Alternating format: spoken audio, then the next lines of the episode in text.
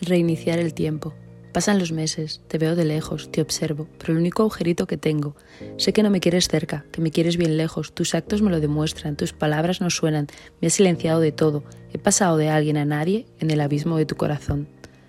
Pasamos de ser dos personas que un día se encontraban por casualidad a ser dos amigas que se morían de ganas de seguir, conociéndose más y más, pero sus respectivas vidas no les dejaban. Una insistía y la otra tan solo tenía miedo y silenció todo. Todo se quedó en un bonito continuará allá por el mes de agosto. Ahora es febrero y vuelves, tú solita decides volver.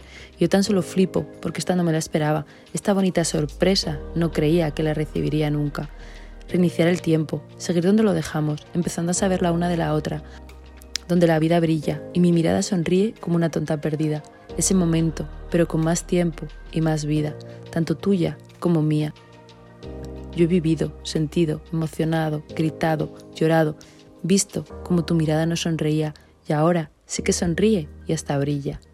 ¿Se puede reiniciar algo que se quedó en un continuará? ¿Se puede continuar algo que un día yo me moría por avanzar y tú lo mataste sin nada más que tu silencio y hoy te excusas diciendo que te agobiaste? ¿Tus agobios son excusas o son balsas salvavidas? De este torbellino de emociones en el que no quieres vivir, pero si bajas un poco la guardia, se te lleva por delante y te aferras como puedes a la barandilla, como si tu vida fuera una piscina de olas. Yo sería tu ola, prefe o tu ola maldita. A ratos creo una cosa y a instantes la otra.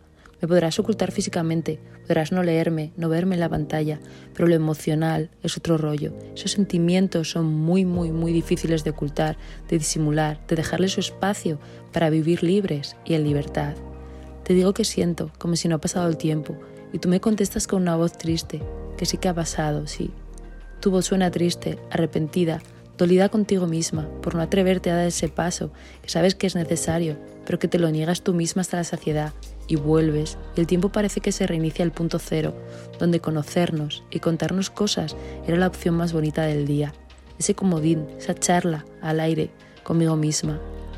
Y tú visto como testigo, ese aire fresco, esa suave brisa, esos sentimientos reiniciados en el tiempo sin prisa.